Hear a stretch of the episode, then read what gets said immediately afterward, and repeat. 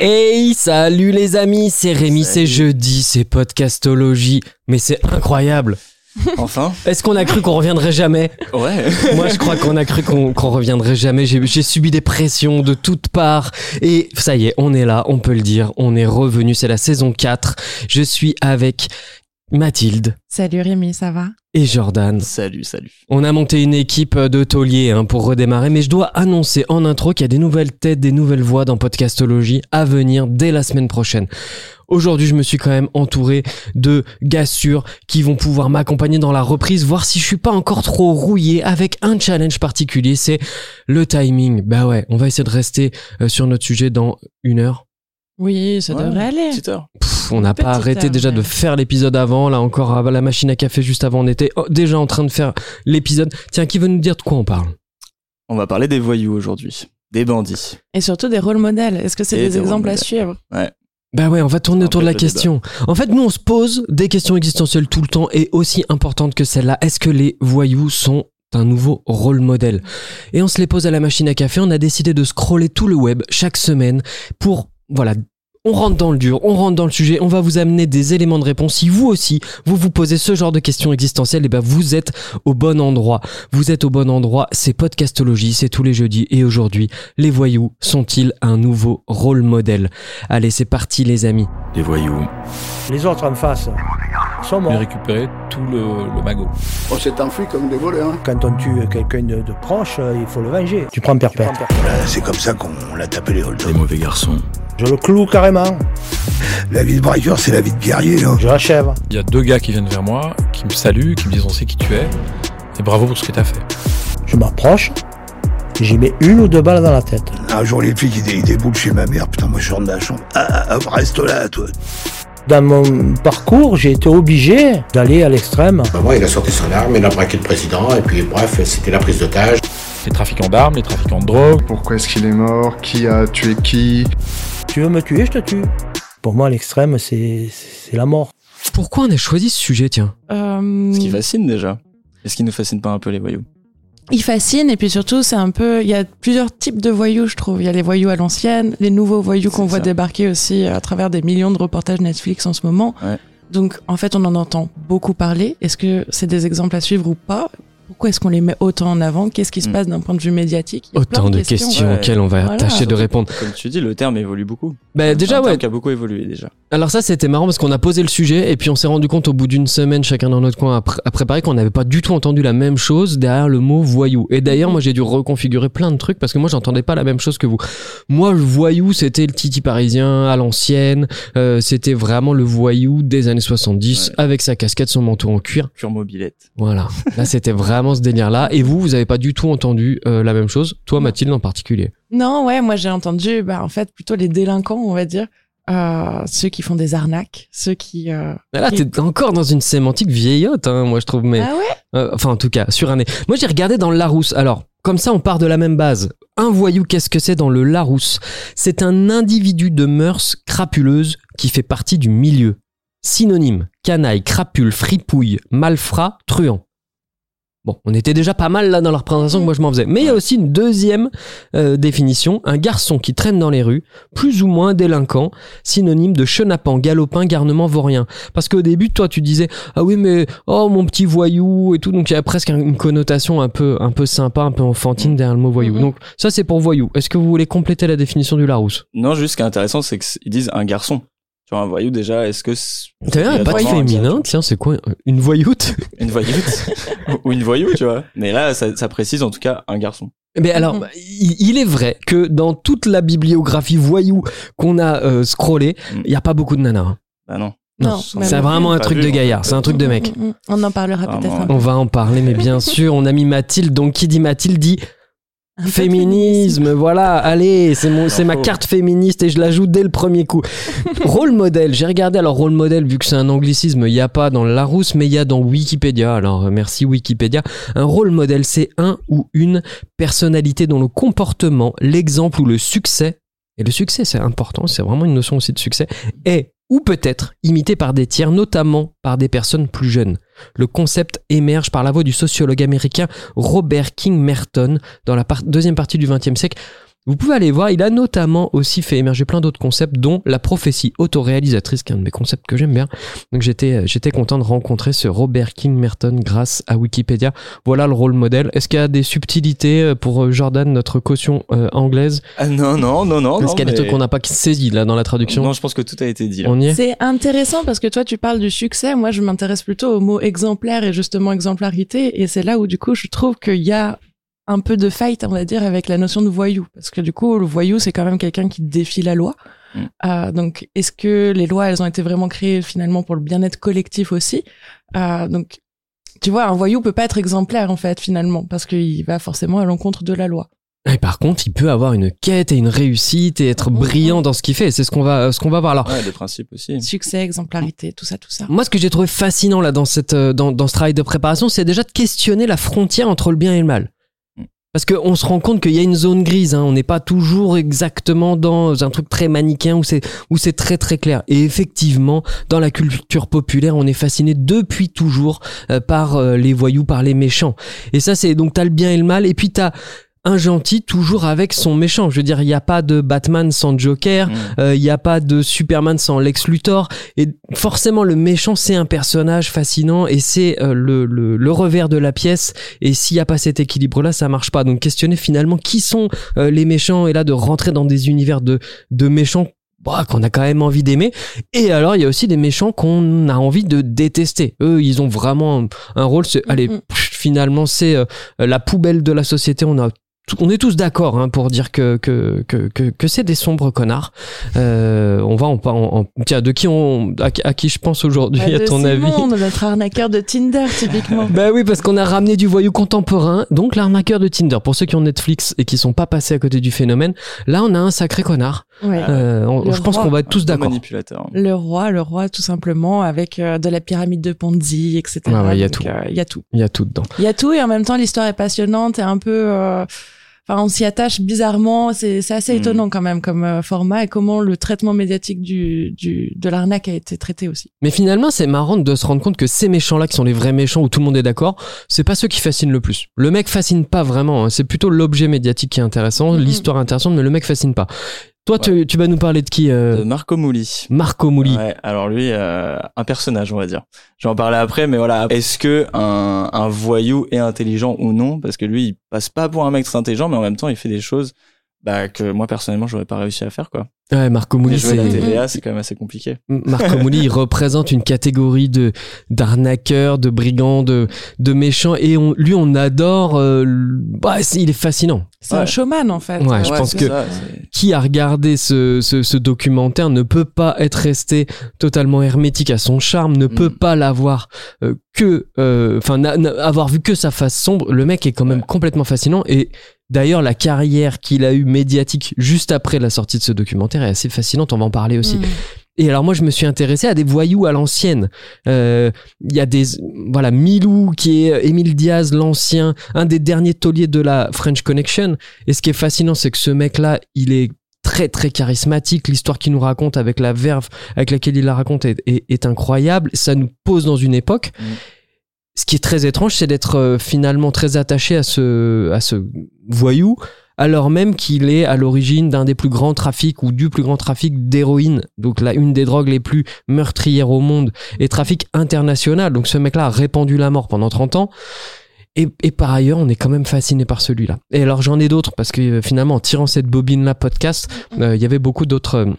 euh, d'autres. Bah, c'est euh, les voyous à l'ancienne qui ont un certain code de l'honneur qui Mm. aujourd'hui est un peu remis en question par nos arnaqueurs de notre côté un petit peu plus moderne, on va dire. Et alors, c'est.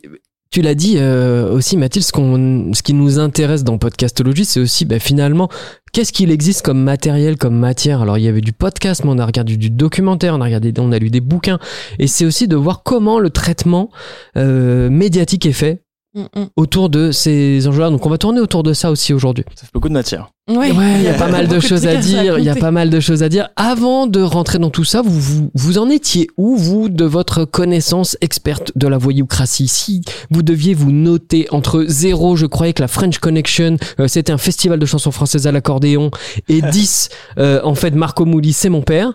Vous vous situiez comment avant qu'on rentre et qu'on s'immerge là-dedans?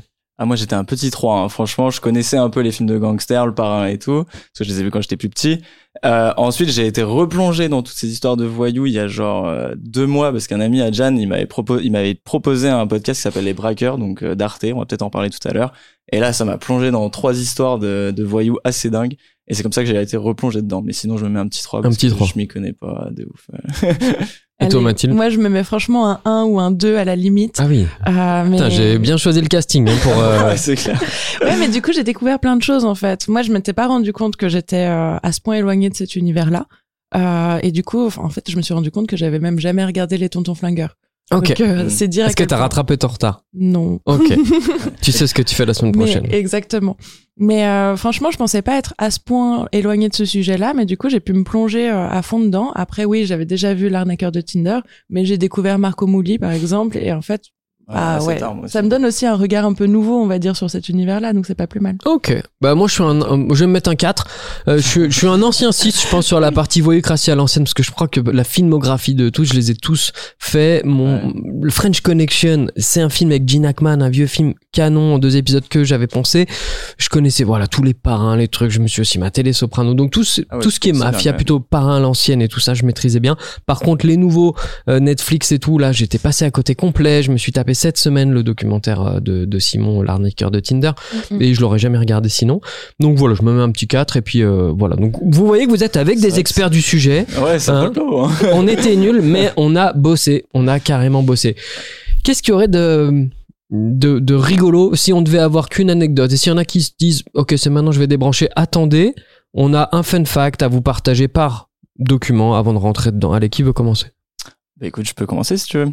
Donc euh, moi mon fun fact c'est apparemment faire l'escroquerie du siècle en France en détournant 283 millions d'euros et être condamné à 8 ans de prison ne t'empêche pas d'avoir une petite boutique en ligne, un documentaire Netflix et avoir ton propre clip.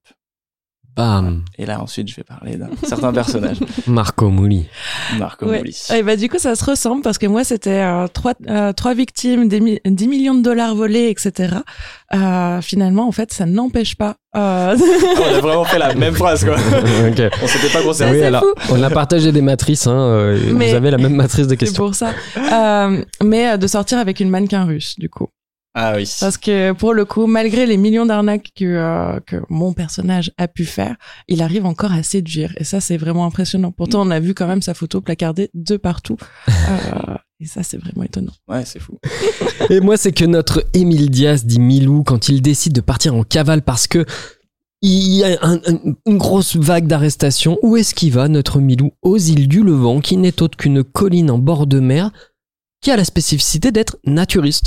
Donc le mec se dit, bah je vais aller me fondre au milieu des naturistes. Et voilà comment il a commencé sa cavale. L'histoire dit que, spoiler alerte, ils l'ont retrouvé même tout nu, donc ça ne suffit pas à se, Ah. à se cacher. Allez, ben on va commencer par lui, on va commencer par euh, la série de podcasts. Alors, je suis un peu embêté, hein, parce que euh, finalement, on a déroulé une bobine. Alors, moi, je suis rentré dans ce sujet parce que cet été, j'ai euh, mon compte Instagram qui m'a popé des alertes non-stop, même pendant que j'étais en train de l'écouter, pour euh, Le Trafiquant, la nouvelle série euh, podcast par À Suivre. Donc À Suivre, c'est le programme de Arte Radio qui encapsule plein, ils en sont à plus de 1000 épisodes. Donc euh, ils encapsulent des séries, c'est des séries documentaires de, je sais pas, 2, 3 à Ça euh, varie 10, 12 beaucoup, ouais. épisodes. C'est- ouais, c'est ça. C'est des vagues, hein, comme ça on se les prend par vague. Mhm. Euh, là, c'est Thomas Loupias qui a réalisé. C'est un documentaire de Hugo Lemonnier. Euh, c'est Thomas Loupias et Charlie Marcelet qui ont réalisé. Le Trafiquant, c'est 8 épisodes. Et Le Trafiquant, qu'est-ce que c'est? Ça commence par ça. Toute ma famille était des voyous. Pas des voyous euh, simples au sens euh, petit trafiquant ou autre. Des gros voyous, des voyous qui ont compté des associés au Guérini. Euh, C'était des Corses euh, violents. Et d'ailleurs, il y en a deux qui se sont fait tuer dans des règlements de compte. moi j'ai été élevé par eux pratiquement, puisque j'ai perdu ma mère, j'avais trois ans et demi. Et là, on a Émile Diaz, Milou, rangé des bagnoles depuis une quinzaine d'années, qui a purgé ses peines. C'est un des derniers survivants de la French Connection. C'est une mémoire euh, du milieu marseillais. Il a 78 ans. Et là maintenant, c'est il est dans la phase de sa vie où il a sorti son autobiographie en 2015, je crois. Et il est dans cette phase de vie où il a envie de, bah, de témoigner, en fait. Parce que c'est le témoin d'une époque, c'est le témoin d'une culture, c'est le témoin d'une tranche de vie.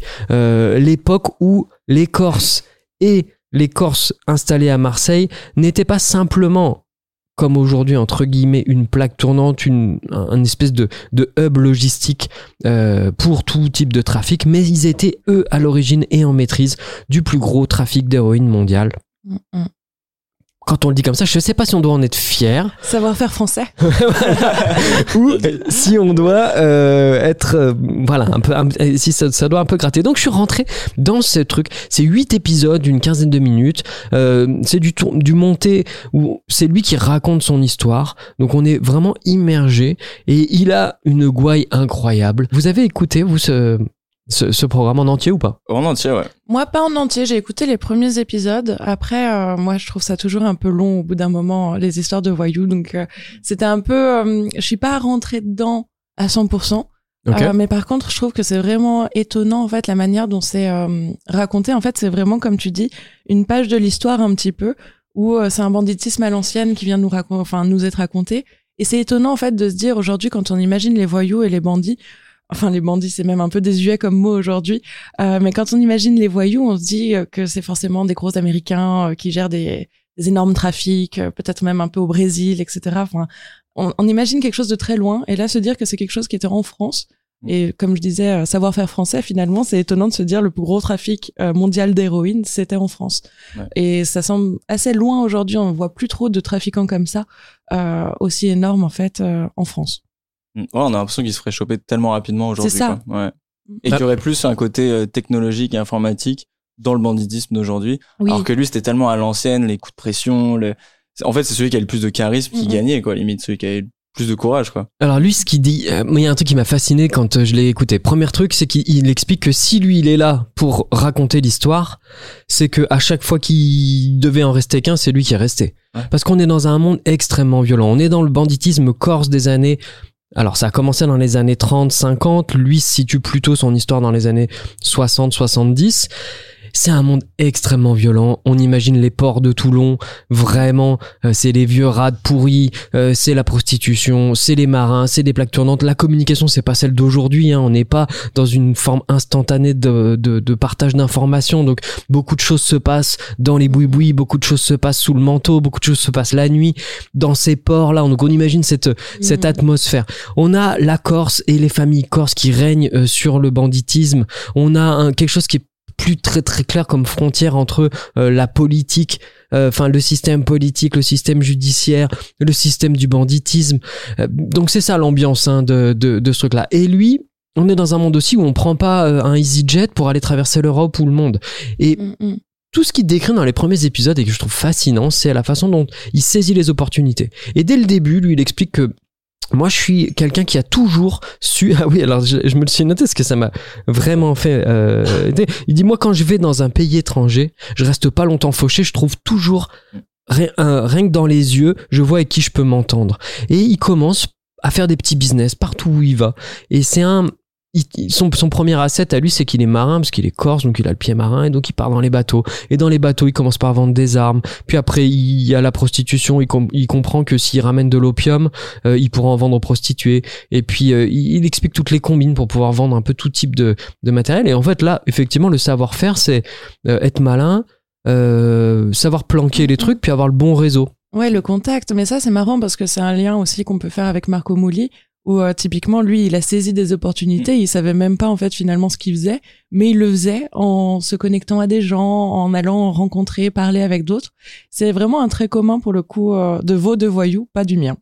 Et- et- alors, Quoi un, des- un des, un traits communs qu'on a de tout, enfin la plupart des gens dont on parle aujourd'hui, c'est le côté international. Mm, mm. International, c'est fascinant la faculté que vont avoir ces mecs à aller détecter une opportunité dans un pays ou à aller se mettre en danger parce que il se met physiquement en danger quand Mm. il part en Turquie, quand il Ouais. part en Afghanistan, quand il part dans ces zones-là pour acheter. Alors lui, en l'occurrence, c'est la morphine base. Et donc on apprend beaucoup dans euh, ce podcast euh, comment se fabrique l'héroïne. À Donc c'est fabriquer de la drogue, ouais. Ouais. Et alors, un des trucs, je sais pas si toi, t'as as, t'as tilté sur ce point, mais il y a un des personnages secondaires dedans qui est le chimiste. Alors, c'est pas, là, c'est pas nommément une personne, hein, mais c'est euh, la fonction de chimiste dans la fabrication de l'héroïne. Euh, et en fait, on, pour la faire simple, on, on achète où il trouve lui, et c'est son gros savoir-faire de la morphine base. Et puis si tu as cette morphine base, tu peux fabriquer de l'héroïne. Mais reste à avoir le labo avec le bon chimiste. Parce qu'il suffit pas de euh, d'appliquer une, une recette euh, ABCD pour faire euh, de l'héroïne de bonne qualité. On pense à Breaking Bad d'un coup, un peu. Ouais. hein. Carrément, carrément. Bah ouais, ça, ça a été vraiment euh, euh, rentré dans la pop culture grâce à, à Breaking Bad. Mm, mm. Et là, on s'imagine euh, les années 70, des labos dans des zones euh, complètement euh, étirées. Et ce qui est fascinant, c'est qu'à un moment, il décrit les, les, les chimistes. Et il dit, euh, attends, je- euh, il dit quoi? Ça Ils aussi, étaient chauves et ils avaient un grand chapeau noir. non, c'était pas ça. Il dit euh, les chimistes, c'est de véritables artistes. Ils ont un coup de main. On appelle ça un coup de main. Et il dit mais 30 ans après la French Connection, il ne parle que de ça. Un chimiste, il préfère son métier à sa famille. Mm. Et il raconte Mm. comment les mecs en gros ont un vrai tour de main, une spécialité. Et lui, un de ses savoir-faire, au-delà de ramener la morphine basse, c'est d'arriver à monter les bonnes équipes avec les bons mecs qui sont des artistes. Et ça lui permet d'obtenir de la drogue pure à 98%, dont raffolent les Américains. Mm. Et, et il rentre, et c'est très technique en fait. Donc il y a une dimension hyper technique aussi dans son savoir-faire à lui, je trouve. Technique et puis de casting aussi. Typiquement, quand tu dis euh, que son objectif à lui, c'était de fo- former la bonne équipe, ça, c'est un trait commun aussi euh, généralement sur les voyous, c'est que, bah, en fait, c'est un club de gens qui se réunissent pour braver la loi ensemble. Mm. Mais s'il y a un élément qui euh, est dysfonctionnement, qui est qui dysfonctionne pardon euh, dans dans le groupe, bah finalement il est vite repéré et après en fonction du code d'honneur qu'on lui applique, exécuté. Alors exécuté ou pas parce que c'est c'est- merci pour la transition parce que si euh, toi t'as kiffé aussi Jordan euh, le, le- la série de podcasts sur les braqueurs. Ouais. donc ça c'est une plus vieille série elle date de 2017 moi je me suis aussi plongé dedans. Ça je vous invite à l'écouter c'est toujours Arte Radio. Trois grands braqueurs décrivent leur dangereux métier passionnant Dedans, il y a vraiment ces histoires de code de l'honneur, il y a vraiment comment l'effort qu'il faut faire pour rentrer dans le cercle et être accepté. Et donc, ils décrivent bien notamment comment la prison est le territoire idéal pour pouvoir se connecter aux bonnes personnes. Tu rentres, t'es un petit, euh, un petit mouton euh, où Mhm. t'as fait une petite connerie et tu ressors de là, t'es dans le grand banditisme si t'as bien fait tes gammes.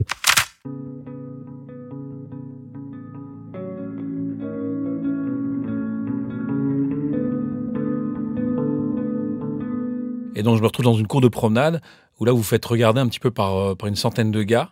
Puis il y a deux gars qui viennent vers moi, qui me saluent, qui me disent on sait qui tu es et bravo pour ce que tu as fait.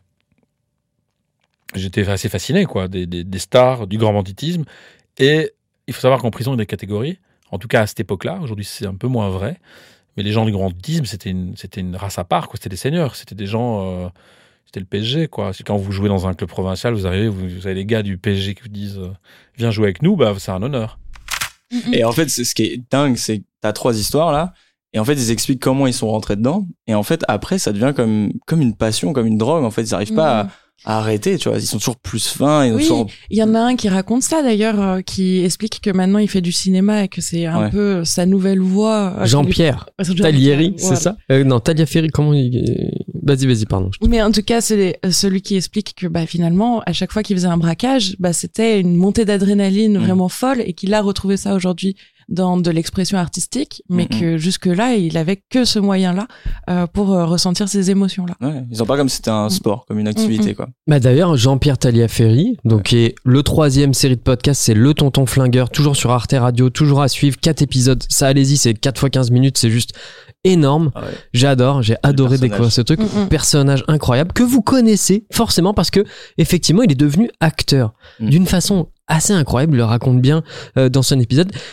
Le mec a une trajectoire de, de bandit complètement folle et tout. De, fait, de fil en aiguille, il finit quand même en prison régulièrement. Et ça, c'est aussi un des gros enseignements. Je fais la parenthèse. Ils finissent tous toujours en prison. Et ils assument. Enfin, genre, ils Ah bah ouais, l'acceptent. bien sûr. Il y en a aucun qui disent, euh, ouais, c'est chiant. Enfin, Et puis des grosses peines. Hein. Ouais, ouais, ouais. Et ils disent, bah, ouais, c'est le jeu, quoi. Est-ce que c'est pas juste parce qu'on n'a pas attrapé ceux qui, euh, ceux qui ont réussi finalement?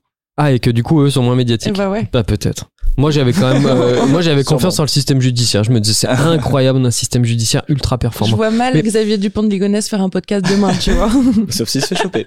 on va voir, on va voir euh, où ça se termine cette histoire-là. Mais alors pour revenir, mais c'est pas un bandit lui, c'est un non, serial killer. c'est- pas pareil, ils sont moins moins d'envergure quand même. Et, et lui il euh, oh putain, j'ai complètement. Ah oui, pourquoi je vous parle de ça, c'est que euh, Jean-Pierre Taliaferri, quand il sort de 15 ans de tôle, il se retrouve à être prof de yoga parce que lui il a été ceinture noire de judo très Ouais. tôt, il a fait du sport toute sa vie, et ça il l'explique bien aussi comment ça le permet de, de rester Il en picole et il fait du sport. voilà, il C'est- picole, il, c'est fait- il fait du c'est sport tout le temps. Et du coup, il devient prof de yoga Ouais. dans, à- dans une piscine à Paris. Dans les élèves, il y a plein d'acteurs, notamment Didier Bourdon. Il devient ami avec Didier Bourdon. À ce moment-là, le mec, il dort dehors, mais il est prof de yoga. Et Didier Bourdon lui dit, mais tu, tu crèches où Il lui dit, bah, il est dehors sur les bancs de Paris. Tu dis, non, c'est pas possible. Viens avec moi, je vais te donner un studio. Il lui file un studio. Et de, de fil en aiguille, il le fait jouer dans ses films. Donc ce mec, qui est ancien euh, truand, vous l'avez vu dans euh, Le Paris, vous l'avez vu dans Les Trois Frères, vous l'avez vu dans, euh, voilà, dans plein de, plutôt de second rôle. Et donc il a une carrière ensuite dans le ciné. Mais c'est pas si étonnant parce que le mec a vraiment une personnalité assez dingue. Il a un physique, il a. Mais là encore, du coup, on voit que un des points et des traits communs des voyous, c'est la séduction des autres, Mm. la personnalité qui est quand même vraiment affirmée et qui permet justement ce rôle de séduction et de, bah, en fait, de connexion avec des gens de n'importe quel type de milieu. C'est-à-dire Mm. que là, on parle du cinéma, mais c'est aussi des gens qui se connectent au banditisme. Donc, Mm. c'est un peu euh, des gens qui ont mal tourné parce qu'ils n'ont pas eu les bons profils en face, peut-être. Alors Mais euh, là, on parle effectivement de personnalités très lumineuses. Euh, cependant, dans Les Braqueurs, je crois que c'est la première des trois histoires. C'est un mec très introverti, très. euh, tu, tu, tu l'imagines comme un mec très rigide, euh, très. euh, et, et donc pas du tout la personnalité très lumineuse. D'ailleurs, son, son, tout ce qu'il explique de comment il est rentré là-dedans et qu'est-ce qui va le fasciner et tout est vraiment étrange que c'est d'une, c'est froid quoi. Mm. Et tu te dis, ce mec-là me fait beaucoup plus flipper finalement que des mecs qui ont des gouailleurs rayonnants comme comme le euh, le Jean-Pierre, le tonton flingueur ou même euh, ou même Marco Mouli, tous ces mecs-là qui sont des qui ont des personnalités très extraverties. Mm. Et là, je me suis dit, ah ok, en fait, il y en a pour tous les goûts. Il y a tout type de voyous. Et peut-être que, même remarqué tout à l'heure, est-ce que ceux qu'on voit pas dans le paysage médiatique sont pas les plus exubérants, mais en fait, c'est pas rattaché à ça. Il n'y a pas besoin d'être exubérant pour devenir un bon voyou. Et c'est marrant parce que dans les braqueurs, la, fin de leur vie, enfin, ils sont pas morts, mais la- l'après-prison, ça se passe toujours plutôt bien. Et je pense que c'est effectivement pour ça Mhm. qu'on a aujourd'hui un témoignage. Là, tu parlais de François, donc lui, il a fait des braquages. Ensuite, il vivait en cavale, mais puisque son fils euh, commençait à grandir, il a oui. décidé de se, se rendre Ok. et faire ses 7 ans de prison. Et aujourd'hui, il travaille dans le domaine de la culture.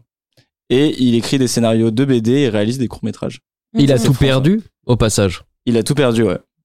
Donc c'est c'est assez fou, tu vois. Ils Mhm. arrivent tous à se relever, ils, ils acceptent en fait le fait qu'ils ont fait, fait de la merde et du coup ils font de la prison et après ils se relèvent. Mm, mm. Et en prison, souvent aussi, ils apprennent beaucoup de choses. Et il s'est formé, il a fait. Il s'est euh, formé en prison, mm, ouais. mm. Mm, Il a passé un diplôme, etc. Ouais, il, en- ça. il raconte qu'il en a bavé d'ailleurs pour en arriver là. Ouais. et, euh, mm, mm.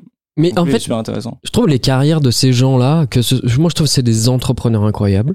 Parce que je suis sensible à ça, mais je trouve que c'est des entrepreneurs incroyables qui ont un talent, qui ont une vista, qui ont une capacité à mettre en œuvre leurs idées. mm, Euh, et, et on se demande effectivement, est-ce que dans un autre contexte, c'est pas les mêmes qui sont, qui auraient fait le monde, euh, on va dire, euh, plus du côté euh, euh, clair de la force. Euh, si on leur avait donné les chances, ils étaient tombés dans les bons rails. Est-ce que c'est juste pas les mêmes Ils sont extrêmement talentueux.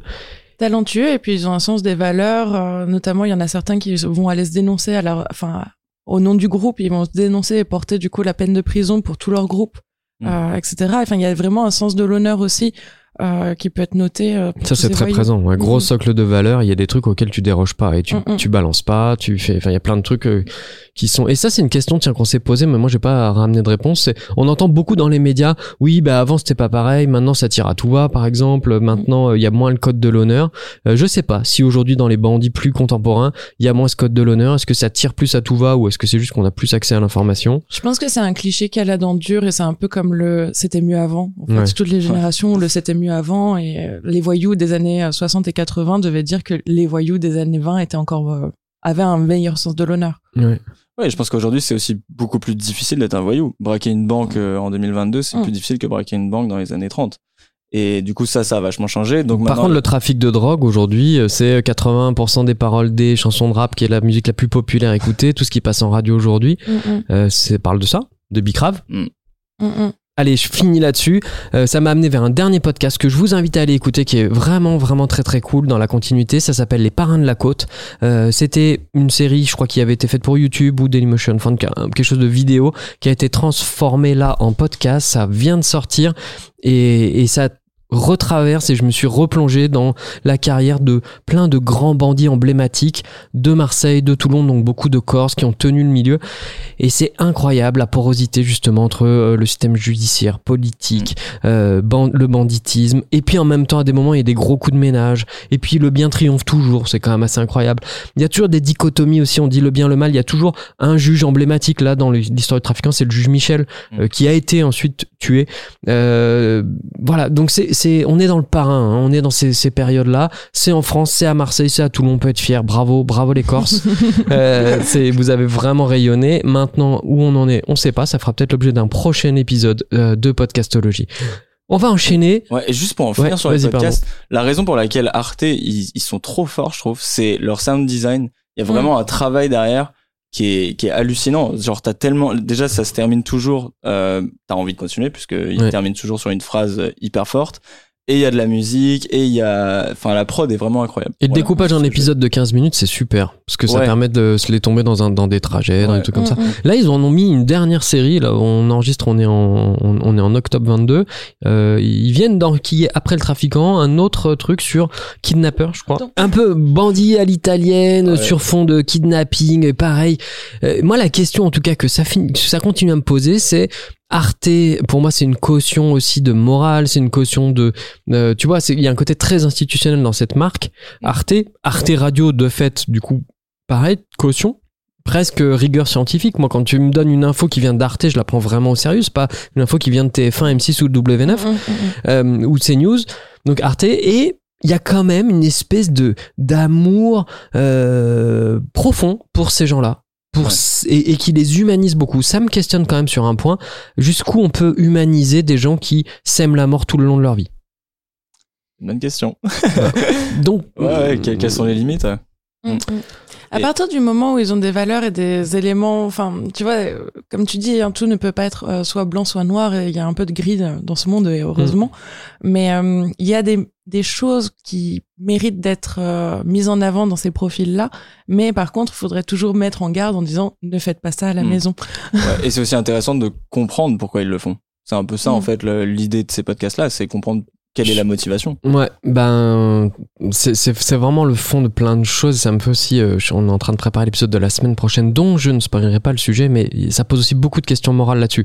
Cependant, si mon enfant était mort d'overdose d'héroïne dans les années 80 à cause de euh, la French Connection et que j'entendais ce témoignage-là de ce mec qui est en toute impunité parce qu'il a fait ses 5 ans, 7 ans, je sais plus combien de prison, Mm. euh, raconter son histoire et était starifié, je pense que ça pourrait me poser quelques soucis euh, et, et, et me faire monter la colère. Je sûr, pense, je suppute. Mm. Mais par Peut-être contre, tu comprendrais plus pourquoi il l'a fait. Ah, ça, ça. veut pas dire que tu vas comprendre Peut- en mode ok cool, mais juste tu vas ça. comprendre son passé, tu vas comprendre ses motivations. Et bon bah au moins t'auras une explication quoi. Peut-être que ça, ça ferait, euh, ça permettrait de. Je dis pas que ce serait facile, hein. D'accompagner. le, le- Bon, allez. La motivation principale, c'est quand même l'argent dans ces situations-là. Ouais. Donc c'est pas vraiment la motivation. Enfin, ouais, Bah. la vie vs l'argent, c'est quand même.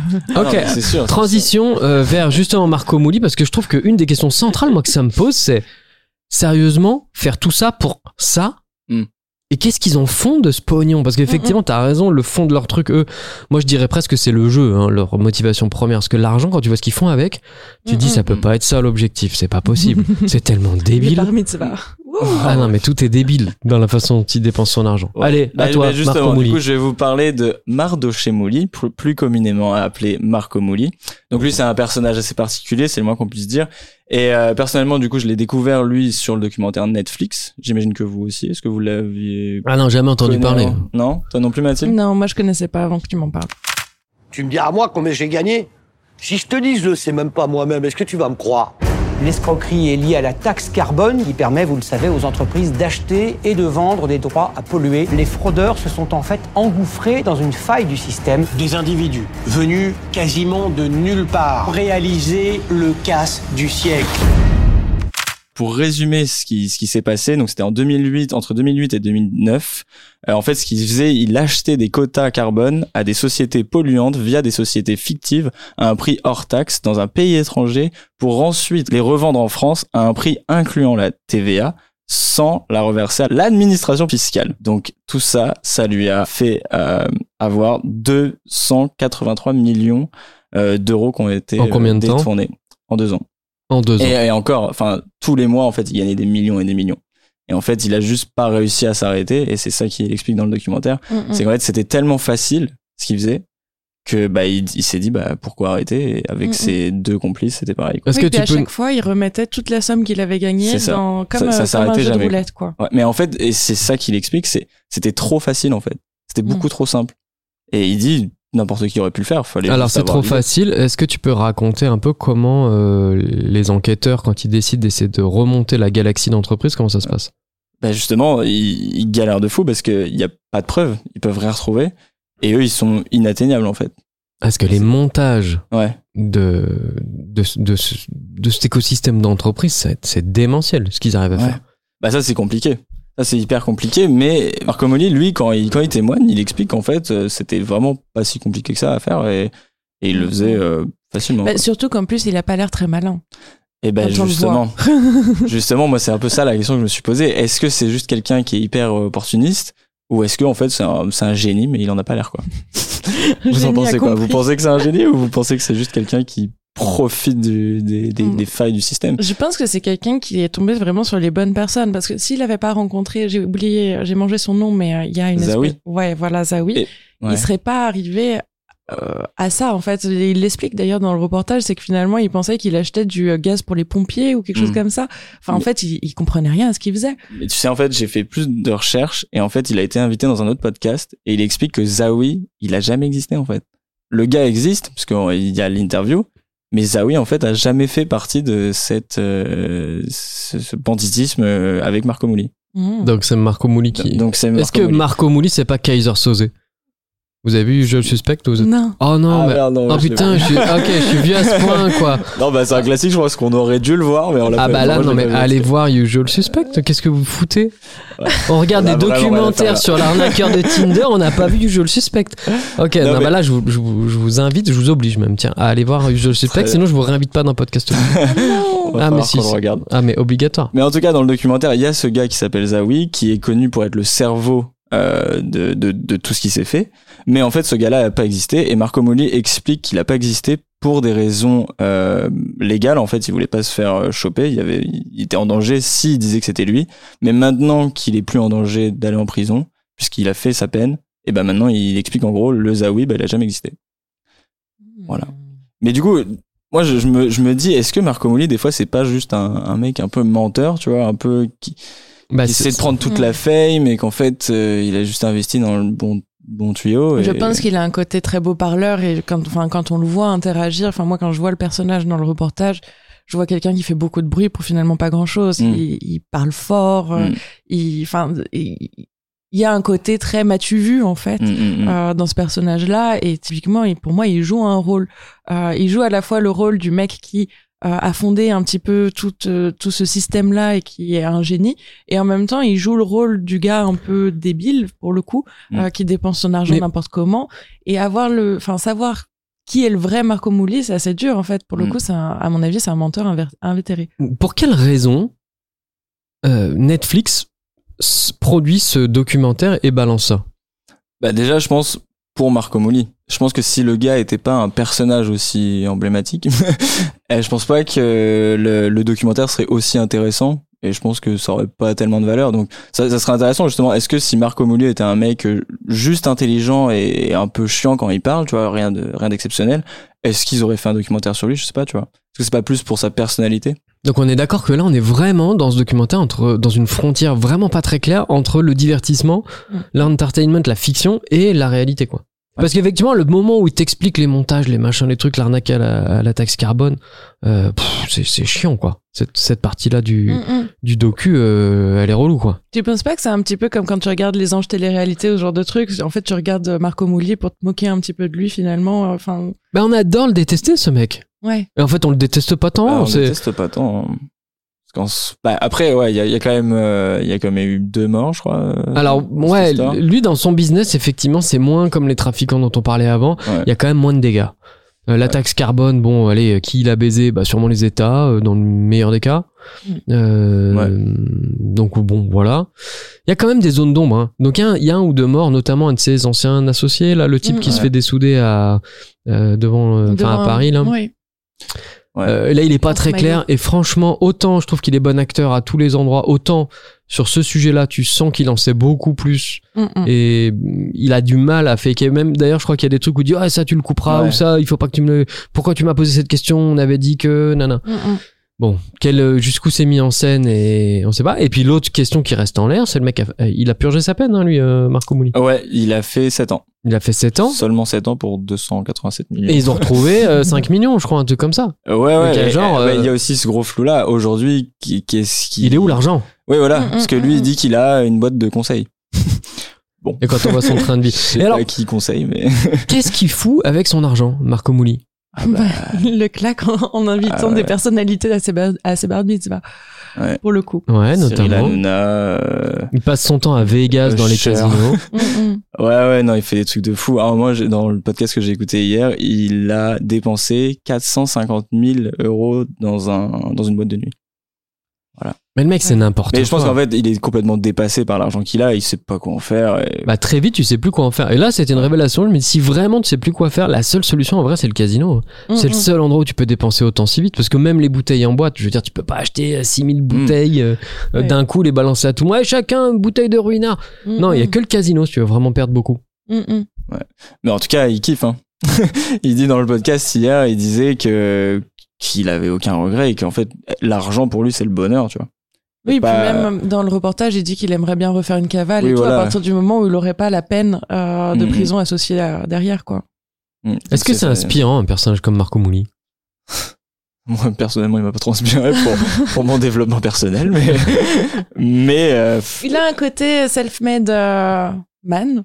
Euh, qui est quand même intéressant où en fait euh, il, il sort un petit peu enfin tu vois il parle de sa vie d'immigré d'avant etc donc il s'est un petit peu sorti du lot aujourd'hui il est chroniqueur sur TPMP bon alors on va pas juger l'émission tu vois mais Bah, quand même, on peut. Hein. oui, c'est pas euh, c'est pas flamboyant, on va dire, mais par contre, à son niveau, je pense que c'est synonyme de réussite, tu vois, Euh, dans son esprit. Je pense que quand même globalement, il a pas un, il a pas une vision de la réussite très haut de gamme, tu vois, euh, et c'est pour ça aussi qu'il dépense son argent. Nous, ça nous semble stupide sa manière de dépenser son argent, peut-être, mais c'est aussi parce qu'à mon avis, c'est sa manière à lui de montrer qu'il a euh, C'est sa réussi. vengeance, quoi. Mais ça, c'est vrai que c'est un Mm. classique euh, chez euh, les, les grands oubliés, quoi. C'est de Mm. dire, bah ouais, mais vous allez voir, je vais réussir. Puis quand ils réussissent, ok, mais l'argent, ça me brûle les doigts et tout. mm, mm. Il a un côté très beauf. Moi, je crois que ça me fait penser Oui, à des, ça.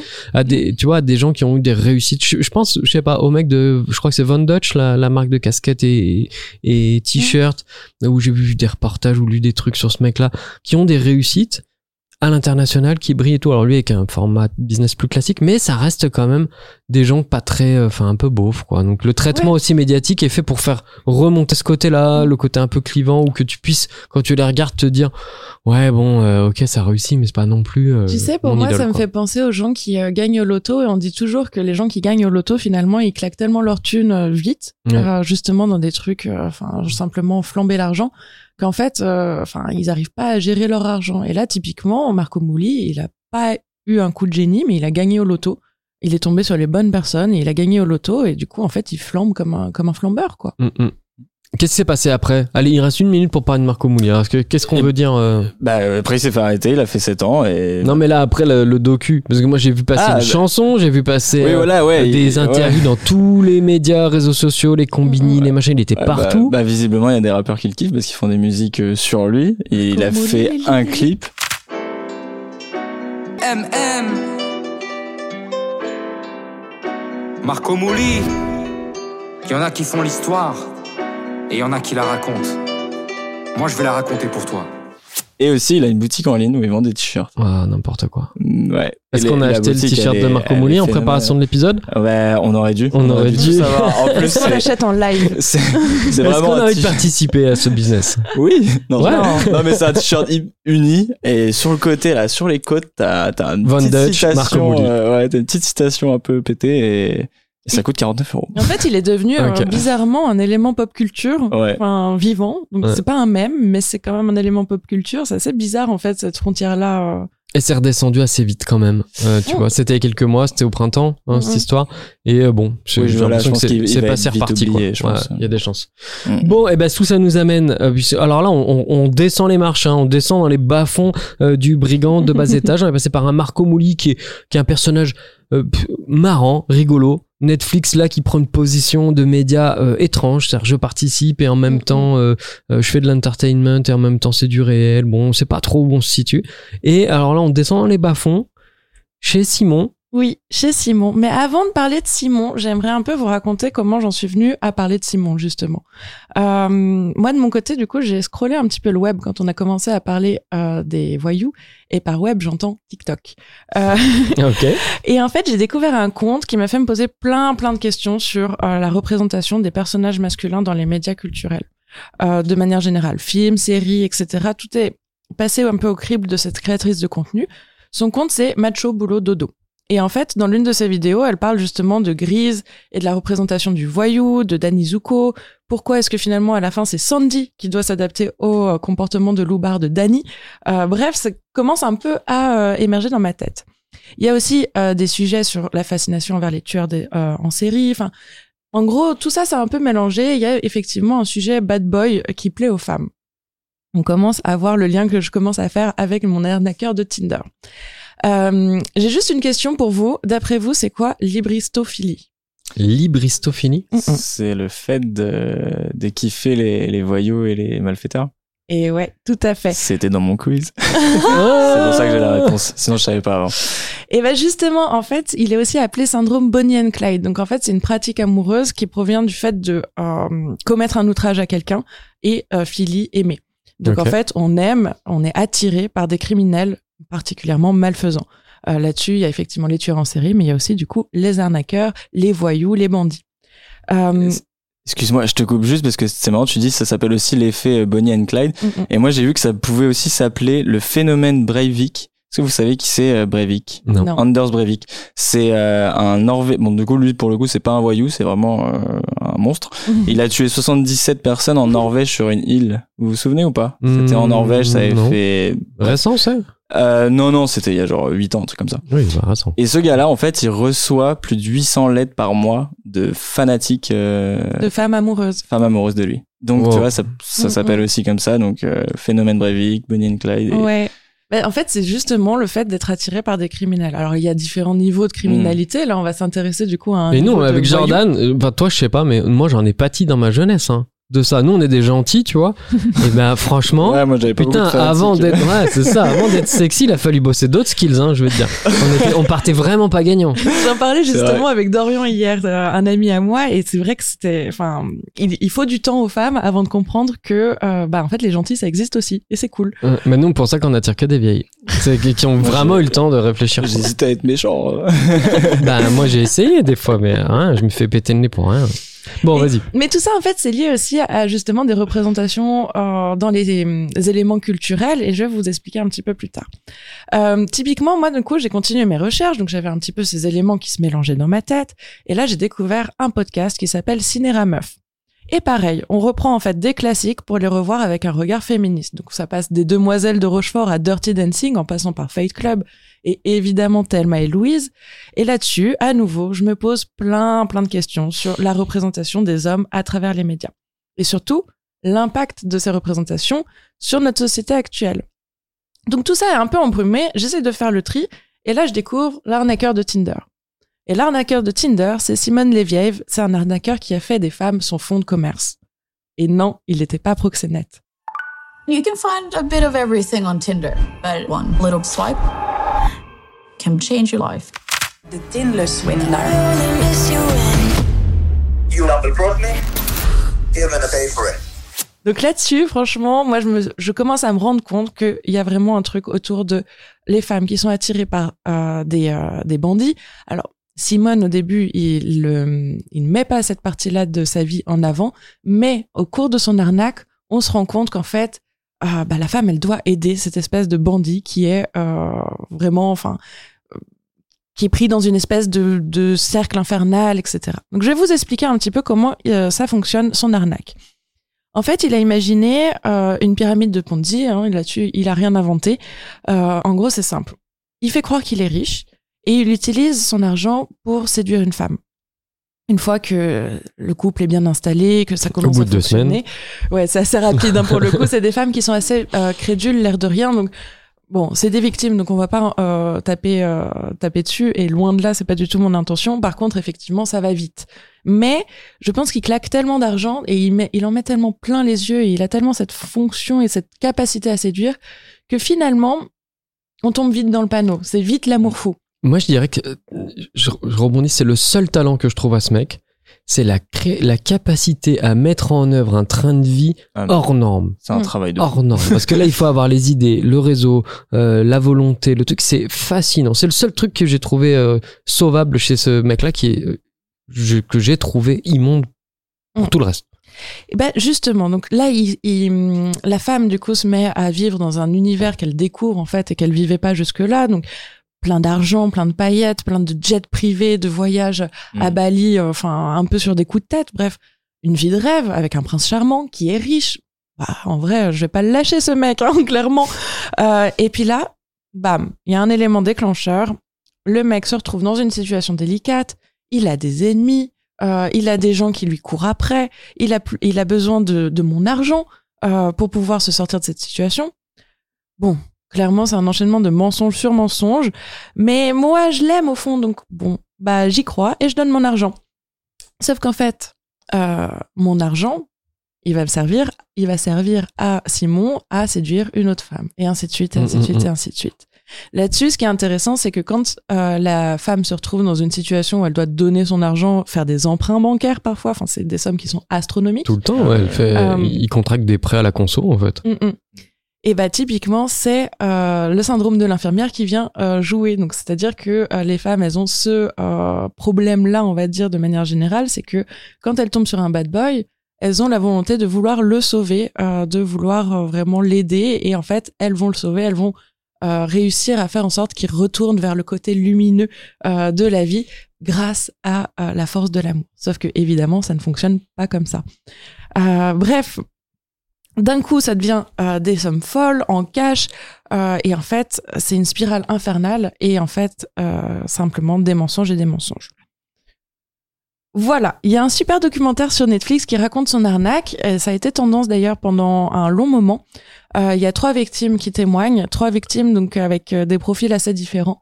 La vengeance finale, elle est quand même jouissive.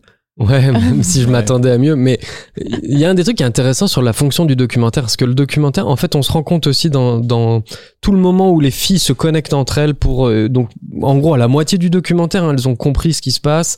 Et euh, là, c'est la deuxième phase où on essaie de se préserver et puis d'essayer de récupérer sa thune, parce que Mhm. voilà, et puis de le faire condamner. Et, et on se rend compte que comme le mec, il est dans un système international complexe, euh, elles savent pas trop comment activer la justice et en fait elles vont activer des journalistes. Et que finalement c'est des journalistes qui vont mener l'enquête et la moitié du documentaire c'est comment ces journalistes là vont essayer de le traquer pour qu'il puisse enfin être mis euh, entre les mains de la justice. Et donc il se substitue au système judiciaire international. Ça c'est assez fascinant. Et euh, la fonction pour le coup de ce documentaire là tout à l'heure, Marco Mouli, c'était vraiment une fonction d'entertainment. Et la fonction de ce documentaire-là, c'est presque plutôt comment on va pouvoir, grâce aux nouveaux outils médiatiques, donc les réseaux sociaux, et puis là, le documentaire sur le documentaire, euh, comment on va pouvoir traquer euh, et puis faire ce que la police peut pas faire jusqu'à euh, le faire tomber, puisque, in fine, ils arrivent à le livrer à la justice. Mm. Traquer et mobiliser aussi les gens parce que les trois victimes justement ont créé des cagnottes en ligne qui du coup ont donné de la visibilité. Enfin, en fait, le documentaire a donné de la visibilité à ces cagnottes en ligne justement pour essayer de les aider. Alors, ils n'ont pas récolté autant d'argent que euh, nécessaire pour pouvoir justement euh, éponger leurs dettes. Mm. Mais en tout cas, ça a donné de la visibilité à tout ça. Moi, ça fait écho aussi à un autre documentaire euh, Netflix qui était euh, Making a Murderer sur un- une espèce de sombre affaire où quelqu'un est accusé de meurtre et en fait finalement il est innocent. Et là, c'est le documentaire Netflix qui a permis aussi euh, d'éclairer, on va dire, enfin de mettre en lumière cette affaire-là et de mobiliser euh, les gens autour de ces affaires-là. Et en fait, c'est ça qui est intéressant, c'est que il y a effectivement les documentaires un petit peu plus euh, amusants où en fait on va se moquer de Marco Mouli, et il y a les documentaires de mobilisation un peu plus. Enfin, on est obligé d'être Enfin, tu vois, tu l'as dit direct, hein, c'est un connard, un sombre connard, ce Simon.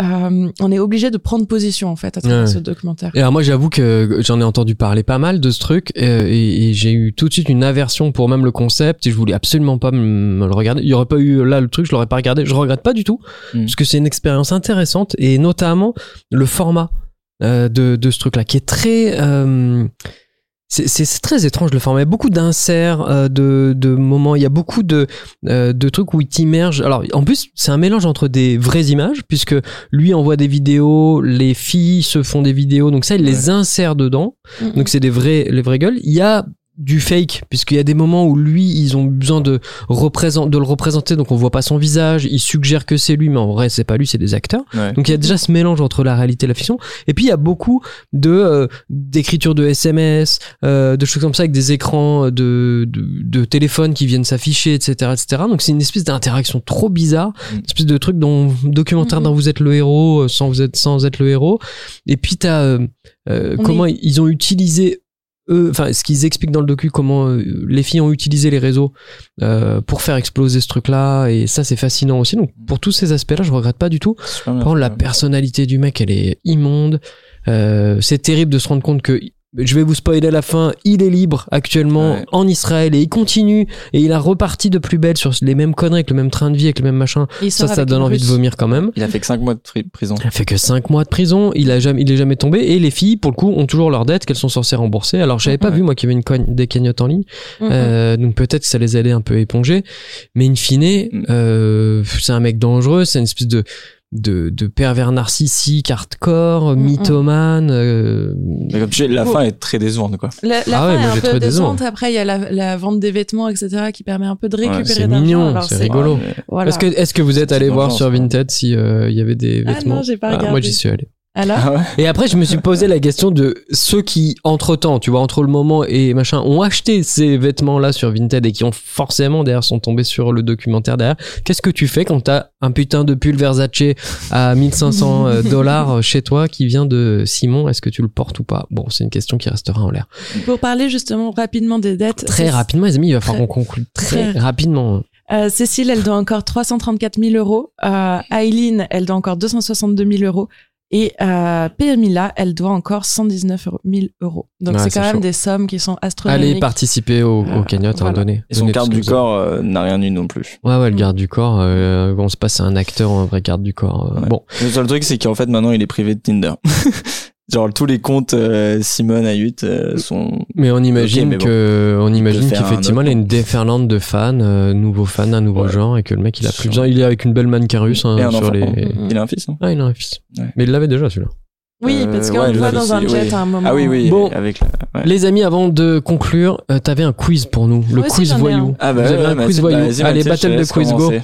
Qui veut commencer? Vas-y, vas-y. Ok, alors moi je commence. Mon quiz, il s'appelle Prison ou pas prison? Ok. Donc je vais vous donner des noms de personnalités et vous allez devoir me dire s'il a fait de la prison ou pas. Ah, s'il l'a fait, d'accord. Ou s'il mérite. Non, s'il l'a fait. S'il Allez, l'a go. fait. Booba. Il a fait. Est-ce que tu sais combien de fois? Trois fois. Waouh, dis donc, t'es fort. Wow. Effectivement, une fois pour braquage d'un taxi et deux fois pour stupéfiant. Ouais. La fouine, Fait. Il fait. je sais pas pour quel motif? Euh, stupéfiant. Trafic de drogue, ouais. Nicolas Sarkozy? Pas fait. Et non, il a été condamné, mais finalement, il s'en est sorti parce qu'il a eu une peine aménagée. Cobaladé. Fait. Pourquoi? Euh, si, il a participé à une Rix euh, il y a pas très longtemps. C'était. Ah, moi j'avais délit de fuite. Ah, Trois mois de prison pour délit de fuite. Ah non, pardon, j'ai fait une. euh, Non, non, ok. J'ai fait une. C'était MHD auquel je pensais. Vincent Cassel. Pas fait. Et non. Et un petit dernier, Justin Bieber. Euh, il a peut-être fait, lui. Ah, si, il avait pas fait genre une nuit, euh, une soirée, il était violent ou je sais pas quoi. euh. Il n'a pas voulu présenter son permis de conduire et il a Ouais. fait un excès de vitesse à Los Angeles, ce qui du coup lui a causé quand même une caution de 2500 euros. Euh, dollars, pardon. D'ailleurs, tiens, je fais une- juste une parenthèse. C'est souvent que les grands voyous ils tombent pour un tout petit truc. C'est ce qu'ils ont. Mm. Ouais. Ce qu'ils sont jamais, ils arrivent jamais à les impliquer sur des énormes sujets. Donc le truc pour lequel ils tombent, c'est genre justement un excès de vitesse ou un Mm, truc mm. comme ça. Ils sont toujours jugés pour des faits de merde. à toi Voilà. alors. Ouais, bon, bah, merci, moi, merci pour le quiz Mathilde. À toi. Moi, c'était pas un quiz, mais de base, je Ah. voulais raconter des petites histoires. Mais ça, on va le laisser de côté. Dans mon quiz, j'avais, euh, donc dans les braqueurs, au moins, il parle d'un film, et dans ce film, on parle de surf et de banditisme. Est-ce que vous Point connaissez Break. Point break. Et en, en québécois, comment ça s'appelle? Le point de non-retour. Extrême limite. Extrême limite. Euh, la fraude de Marco Moli, bon, je l'ai dit tout à l'heure, mais est-ce que vous vous souvenez de combien c'était? Euh, 250 millions, t'as dit? 283 millions. 283 millions. Pff. Et enfin, un autre voyou dont on n'a pas parlé, Arsène Lupin. On aurait pu en parler. Ah oui, oui, oui, avec la, avec la Avec- série avec la qui série Netflix ouais. récente. Mais est-ce que vous savez quand est-ce qu'est sorti le premier film sur Arsène Lupin? Premier film? Dans les Ouais. années 60 Alors non, bien Non. avant. Bien avant. Ah, Bien avant C'est pour ça que je pose la question, c'est que ça m'a vachement Dans surpris. les années 20 Avant encore. 1810. Et non, 1909. Oh, Ah, c'est un des wow. premiers films en fait. C'est Il ça. il y a eu la- C'est l'arrivée à la gare de la Ciotat et le lendemain ils ont sorti le premier Arsène C'est Lupin. ça. Et son Wow. nom est sorti dans un magazine euh, avant ça. En quelle année? C'était encore avant du coup. Oh, Hmm. 1880 Non, c'était en 1905. Donc en fait, ben voilà, en tout cas, c'est hyper vieux Arsène Lupin. Mais Arsène Ah, Lupin, c'est une histoire vraie Alors non, Il c'est a un vraiment existé personnage. Non, c'est Maurice. Leblanc, c'est ça qui est. Ouais, ben c'est un personnage qui est apparu dans des petites histoires et, et Ok. ils ont fait un film et, et ensuite une série Netflix. Merveilleux. Voilà. Merci pour ces. Oui, Et t'avais, allez, t'as le, t'as le temps de raconter une petite de tes histoires quand même. Une- une Oh, petite histoire Ah bah allez, avais. euh, Euh, ok, ok. Ben en fait, j'avais des histoires sur des gens qui ont vendu des choses tellement improbables. Ok. Et il y en a un, il s'appelle euh, Mithilesh Kumar Srivastava, donc il est indien. Et lui, il a vendu des monuments importants en Inde à des gens, des investisseurs euh, étrangers. Et il a réussi à vendre le Taj Mahal deux fois. Deux fois Deux fois. Et ensuite, il a été emprisonné neuf fois. Et il s'est évadé neuf fois. Et il a truqué sa mort deux fois. Voilà, c'était des petites histoires comme ça, des gens fous. Il y en a un, il a vendu la Tour Eiffel. Trop bien. Il y en a qui vendent quand même des parts de la lune ou des étoiles aussi. Ouais. Hein. C'est Bah pas des ouais, brigands. mais- hein, ouais, mais ça, mais- c'est pas une arnaque. Non. Peut-être tu peux vraiment avoir ton étoile. Je pense pas que la Tour Eiffel a été Bah, tu peux vendue. avoir ton étoile, c'est pas une arnaque, c'est marrant que tu dises ça. C'est C'est pas pas, une arnaque quand t'es vendu une étoile. Elle appartient à qui l'étoile Bah, Tu peux te la vendre. Tu vas pas dessus, mais. Non, mais le mec qui te l'a Voilà. vendu, elle lui appartient pas l'étoile. Comment il peut te la vendre Ah ouais, bah je sais pas, mais c'est un truc que j'achèterais. moi. Il y en a tellement. De Oh quoi là. C'est fou, c'est fou. Alors c'est vrai qu'on n'a pas parlé de de- d'un truc, c'est les évasions. Ça c'est quand même un Ah, truc les de évasions. fou quoi. Les, les, les mecs qui sont dans des systèmes bon incroyables. Il Bah, faudrait qu'on refasse je- un épisode sur les grandes évasions. J'en ai un, c'est vraiment marrant parce qu'en fait, à 19 ans, il a été emprisonné pour 4 ans de prison. Il s'est tellement évadé que maintenant sa peine, elle est de 105 ans au total parce qu'il s'est évadé 7 fois sur 13 tentatives. Donc en fait, le mec est parti de 4 ans de prison à 105 ans parce qu'il s'est évadé. Mais le mec est un génie. quoi. C'était son kiff, quoi. ça. C'est un génie. Il faut qu'on conclue, Ouais. les amis, après une heure à débattre. Alors, est-ce que les bandits sont de nouveaux rôles modèles? Les voyous sont-ils de nouveaux rôles modèles? Oui, non, au milieu, entre les deux Les oui, Mm. les plus. Alors, Les plus. les plus, moi j'aurais plutôt commencé par les noms pour le coup. Alors les moins, euh, pourquoi non? Ce ne bah, soit absolument pas. En, en gros, est-ce qu'on souhaiterait à nos enfants, à nos neveux, euh, de embrasser une carrière de voyou? Bah moi j'étais plutôt partie pour dire non, c'est pas des rôles modèles parce que justement le fait de s'imaginer voyou, c'est aller à l'encontre des lois et moi je suis un petit peu rigide là-dessus, mais globalement c'est aussi pousser les autres à aimer des comportements qui sont déviants. En fait, euh, pour tout dire, je suis même assez mal à l'aise en fait avec les millions de reportages Netflix dès qu'il y a euh, un Mm. comportement déviant, bam, des reportages Netflix et on vient raconter une histoire euh, de personne qui est assez folle, qui a fait fortune en écrasant les autres et en fait bah ouais, moi je suis comme vous, finalement je suis un peu fascinée par cet univers, donc c'est un peu, je suis mitigée on va dire, parce que je suis à la fois fascinée et en même temps je déteste le fait qu'on puisse écraser les autres. Et là, ton pouvoir, c'est de ne pas sélectionner cette fiction-là, ce documentaire ce jour-là, quand t'es devant ton écran, et là, tu marques ta, ton, ton, ton grand nom, tu le crées au monde. Oui, mais le problème c'est que, que je suis fascinée. participe tous. Eh ouais, Et c'est je ça suis fascinée et du coup forcément quand je vois ça, j'ai envie de connaître et j'ai envie de savoir un petit peu euh, bah, qu'est-ce qui a mené cette personne à finalement réussir aussi dans son domaine. Bon, le nom alors?